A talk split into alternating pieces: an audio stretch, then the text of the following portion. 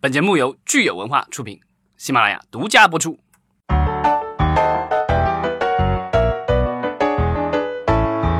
好，欢迎大家收听新一期的《影视观察》，我是老张，我是九千，大家好，我是石溪。对，现在已经进入十二月了啊！如果大家这个有注意到最近的一些新闻媒体的报道，你会发现啊，因为又到了一年一度的这个颁奖。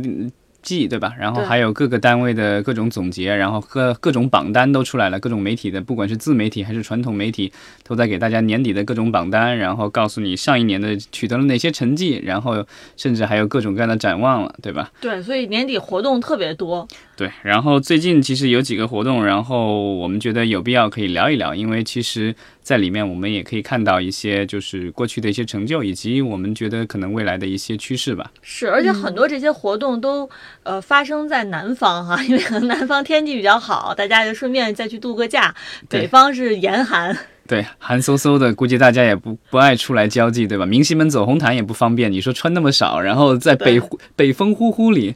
我我就一一想到我都心寒。对，好，那我们首先来看看这个最重磅的哈，这个新加坡的是什么大活动？对，这个名字有点长啊，叫新加坡电视论坛与市场大会，这是全称。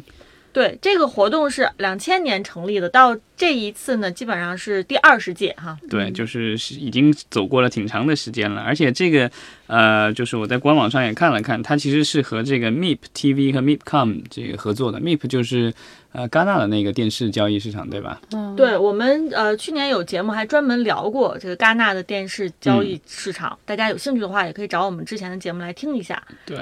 然后这个活动的话，其实从名字里大家可以看到，就是说它有论坛，然后有市场大会，所以呢，就是论坛的话有各种大咖出来讲话，是的。然后就是代表着，呃，至少是亚太地区的各个行业的，我觉得顶尖的人才吧，有流媒体网站，有传统电视台，然后还有一些呃制作公司，然后制作公司包括就是有剧集的，然后还有。呃，动画的制作。另外，它其实名字叫做电视论坛与市场大会，但是好像我看了一下，它其实也有挺多的跟电影相关的东西，至少包括电影的买卖，甚至有电影的创投。是，我觉得可能现在的这个娱乐行业，你很难把电视和电影完全的分开，对，是吧？然后我们看这个新加坡的亚洲电视论坛市场，它是亚洲第一大的电视节目交易市场，所以这其实还是一个规格很高的这样的一个活动。对，因为我觉得新加坡也许因为它的这个地位比较特殊吧，因为呃，虽然新加坡很小，但是尤其是欧美的这些大的银行，包括媒体机构，他们都把他们的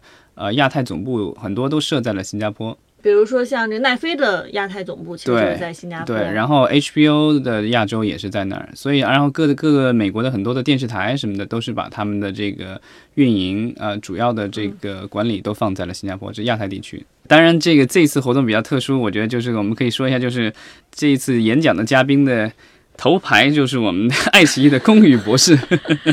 对，网站上把它放在第一位。我看到爱奇艺，它在之前应该是一个月之前的时间吧，宣布了跟东南亚，应该是马来西亚那边的本地媒体合作，出了一个爱奇艺东南亚的版本，也是把这个作为爱奇艺国际化的一个呃一个步骤。对，我觉得就是最近几年，其实大家可以看到一个趋势，不管是。呃，短视频也好，不管是漫画、动画，然后包括现在这个流媒体，这个其实就是我们国内的这些厂家出海，其实首选可能也都是呃港澳台或者是东南亚这些地方，因为我觉得他们可能一是文化比较接近，然后有大量的华人的族群存在，所以这个可能进入市场会相对壁垒少一些。对，语言障碍也少很多。我觉得第二点可能就是我们我们大陆这边是刚刚从那个阶段走出来，所以在文化上比较好去向下兼容。对，这一次其实在这个活动当中的话，当然龚宇博士是进行了演讲，另外的话，其实他们也宣传了他们的一个跟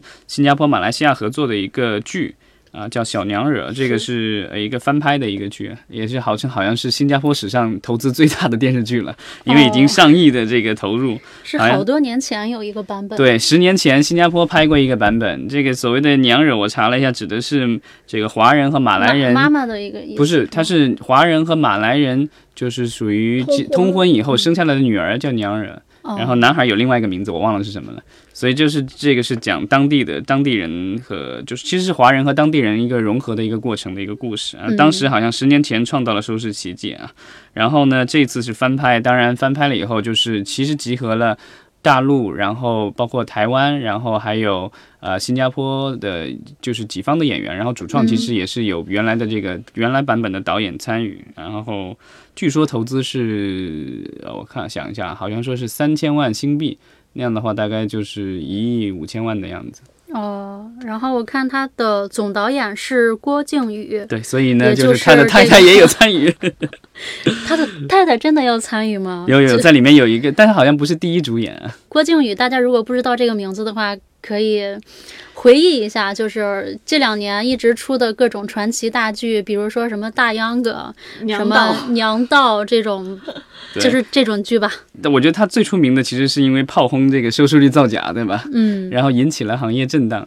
我们其实看，就是无论是爱奇艺它发布的这个项目哈，和新加坡合拍的，还是他们自己的呃 APP 在这个东南亚地区上线，其实就是呼应了这个龚宇他的演讲里面在讲的，就是说想要促进亚洲文化普及全球。那我觉得这个可能也是受到了美国这个视视频平台的很多的启发，因为我们知道现在美国的这些大的视频平台也都是想试图啊，在这个全球市场上分一杯羹。对，做但他们做了很多的，像美国的话，因为英语我觉得内容属于强势内容，所以他们其实在其他地区的话，他们敢于去投资制作各种不同语言版本的当地的节目，然后把这个节目甚至放到它的全球平台上，就世界各地都能看。因为其实呃，在奈飞的平台上有一些非英语的剧集，甚至它百分之。五十以上的受众可能是来自于美国，这个就是说，它已经能够把一些就所谓的小语种的聚集，比如说丹麦啊，或者是那个欧洲的一些小国家的这些语种，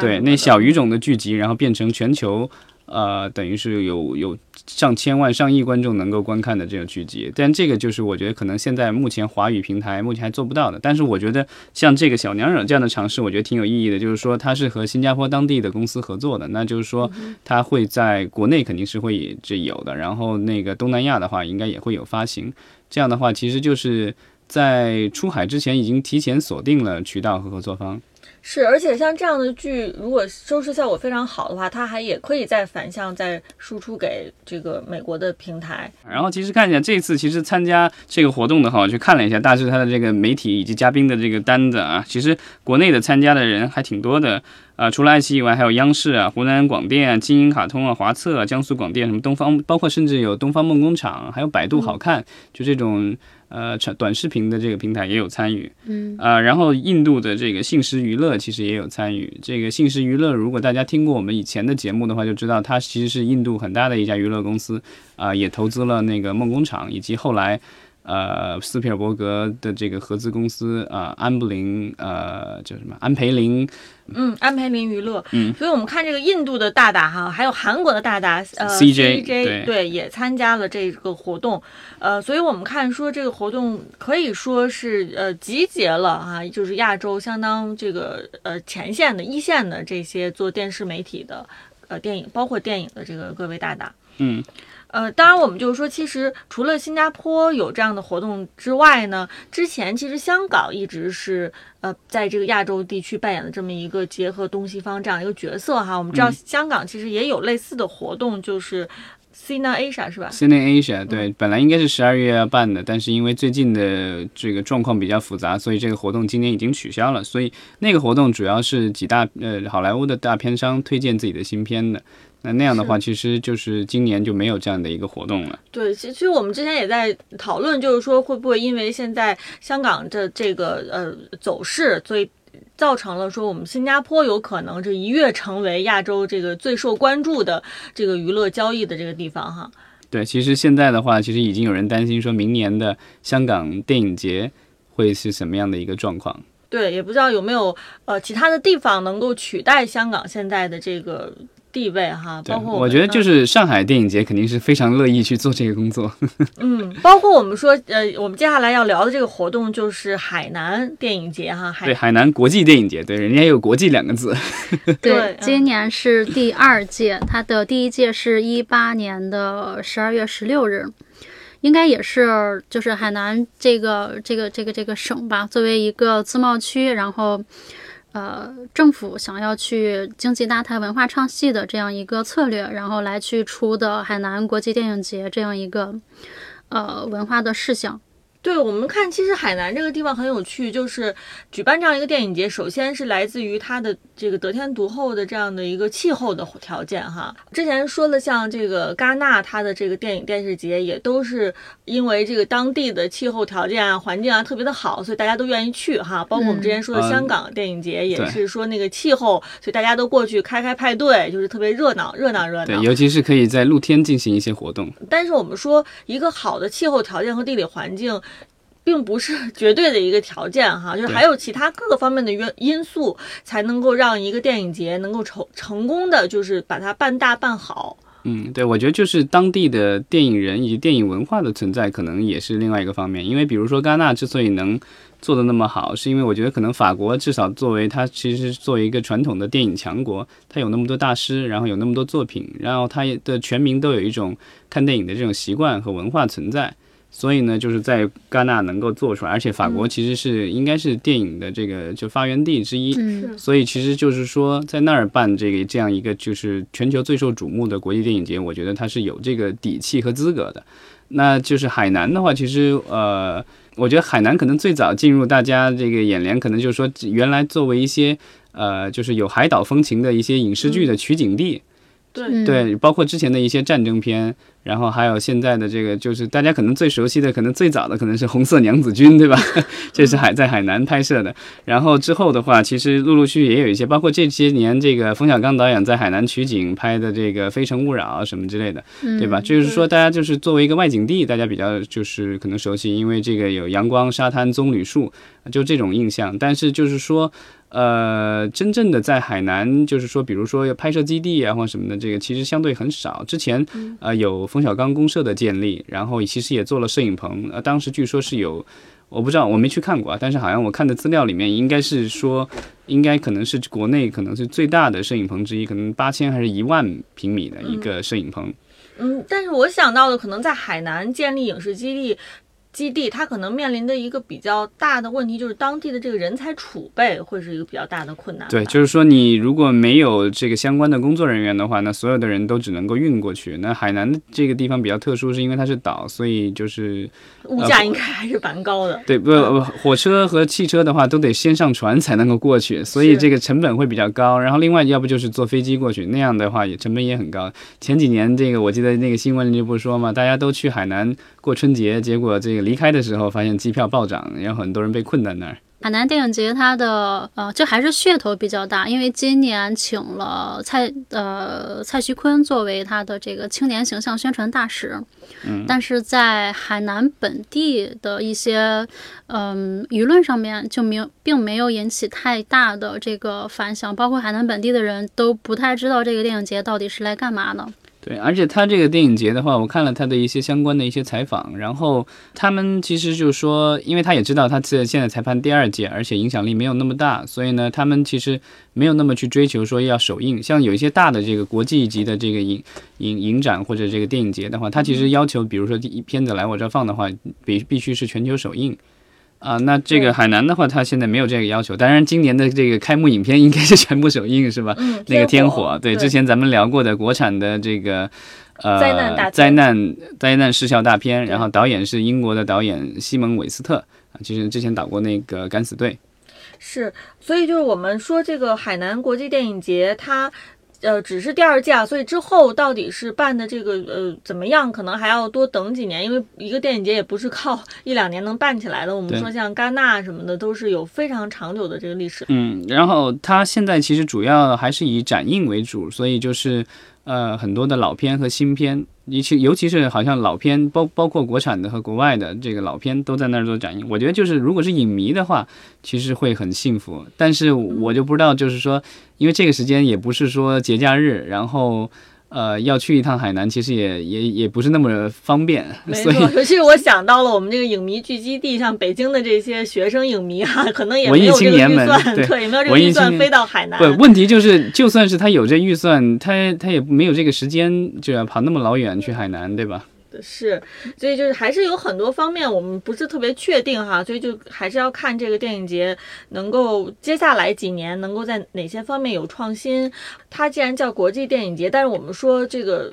世界上的电影节其实 A 类的一个国家只有一个哈。对，基本上就一个。然后对去目前为止，好像全球只有十五个，中国就只有上海国际电影节。而且呢，呃，这个国际电影节它也是由政府资助的，那这个政府到底能够支持它开多少届，可能这也是一个问号。你像比如说我们这个北京的国际电影节，早年的时候也是政府大力扶持的，对，特别给力。对，但是这这几年哈，在展映方面，北京国际国际电影节做得越来越好了，但是但是在电影市场方面，好像是其实有这个没落的一个趋势。对，就是属于跟业内的一些人聊，就发现这可去可不去的一个地方。所以，我们看这个海南岛国际电影节，呃，它其实也有创投，对吧？然后也有一些行业的交流活动，嗯、可能之后呢也会想要把这个电影市场这块做起来。那我们看说未来它能不能就是通过政府的资助，以及通过行业各个这个资源的调配，能够把电影市场这块真正做起来。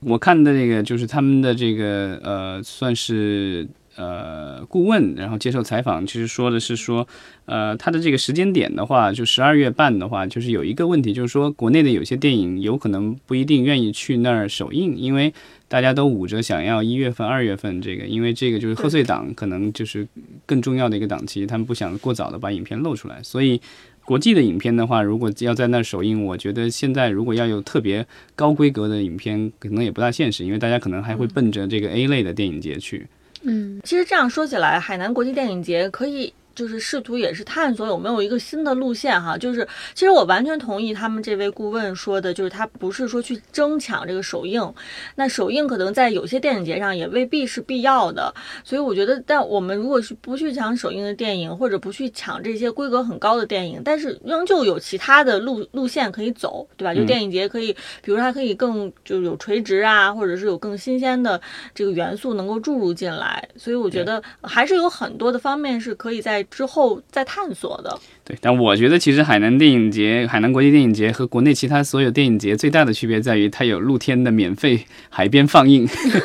没错，但是你你你说到电影是免费放映，但是你要在当地你要住酒店，对吧？你这个都是都是都是钱呀。你看，你很多很多人可能也不会说单独为了海海滩上看电影就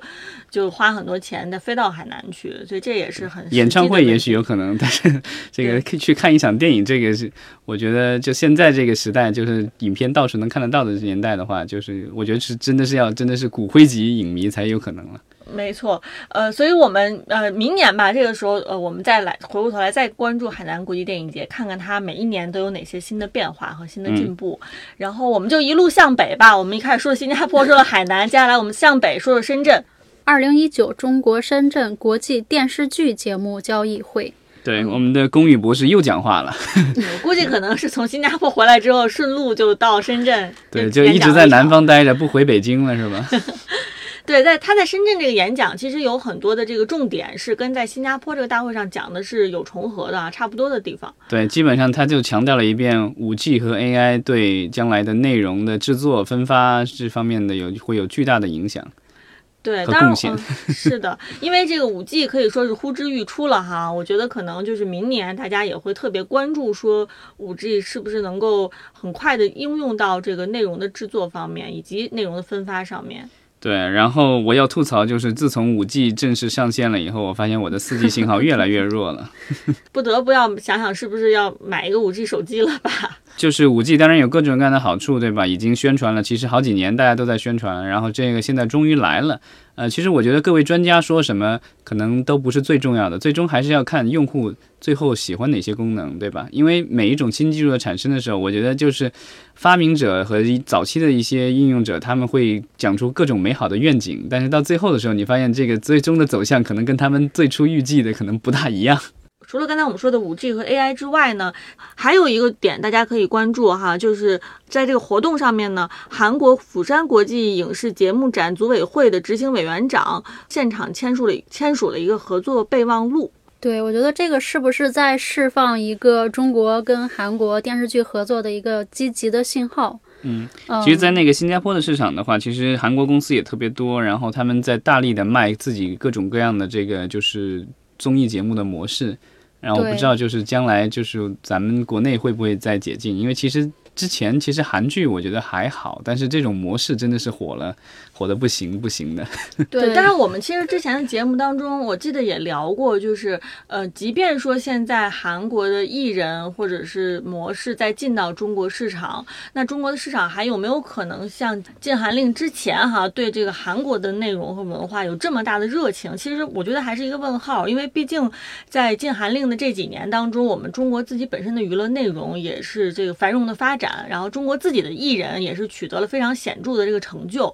所以，到底韩国的娱乐内容在中国是不是还能有第二春？其实大家还都也不不一定哈。对，因为其实有一个例子就是九十年代的日本内容，就九十年代初日本的内容大量输出到国内，就是日本明星、日本的电影、电视剧什么的都在国内挺红的。但后来因为这个说两国关系的问题，然后这个内容就消失了，然后荧屏上都黄金时段也不让播进口动画片，所以日本动画片也消失了。所以到进入了新千年以后，这新成长的一代都是看国产内容长大的，所以这个基础日本的这个娱乐内容以及娱乐明星在国内的影响力，其实比以前就已经大打折扣了。当然还是有一些很受欢迎的内容的，但是和之前比，我觉得就可能没有那么厉害了。嗯，但是无论如何吧，我觉得如果说呃，这个在这个深交会上是给大家发了一个明确的信号，就是呃，中韩的这个娱乐呃交流能够放开的话，其实无论如何是一件好事儿。对，我觉得其实韩国的那个就是他们是有一个这个文化什么委员会是吧？那个就是一直在。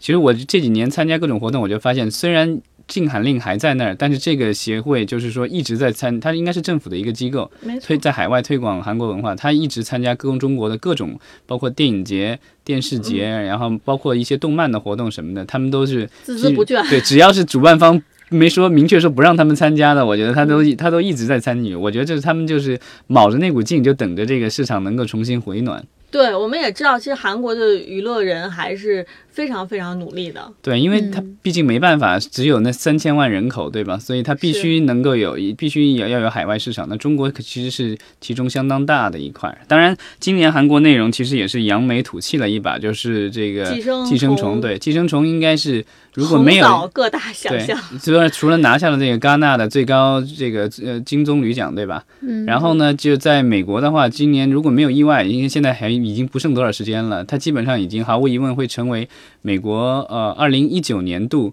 呃票房最高的外语片。对，而且其实它在我们国内的市场上也是引起了巨大的反响哈。对，嗯以前好像都说韩国只是一些娱乐片或什么之类，没有什么呃就是。呃，就在这种影展上或者电影节上，其实很少有什么特别大的斩获。但这一次的话，其实是就凭借一部电影彻底改变了一切。嗯是，所以其实我觉得韩国的娱乐产业还是有我们呃国内的电影人、娱乐人还是有很多可以学学习的地方的。嗯，好，那我们说完了家门口的这点事儿哈，接下来我们可以放眼全球，来看看这个最近这个奥斯卡的风向标金球金球奖也已经提名了。因为就是聊新加坡的时候，我们也说了这个流媒体，对吧？这一次就是在美国的话，你会发现流媒体这一次真的是厉害的不行了。就是奈飞的话，这一次，呃，就是一骑绝尘，勇夺提名第一，不管是电视还是电影。他的婚姻故故事是呃提名最多的影片，然后另外的话就是有一个很恐怖的事情，我就看了一下那个提名名单，最佳剧情影片有五部提名，其中三部是奈飞的奈。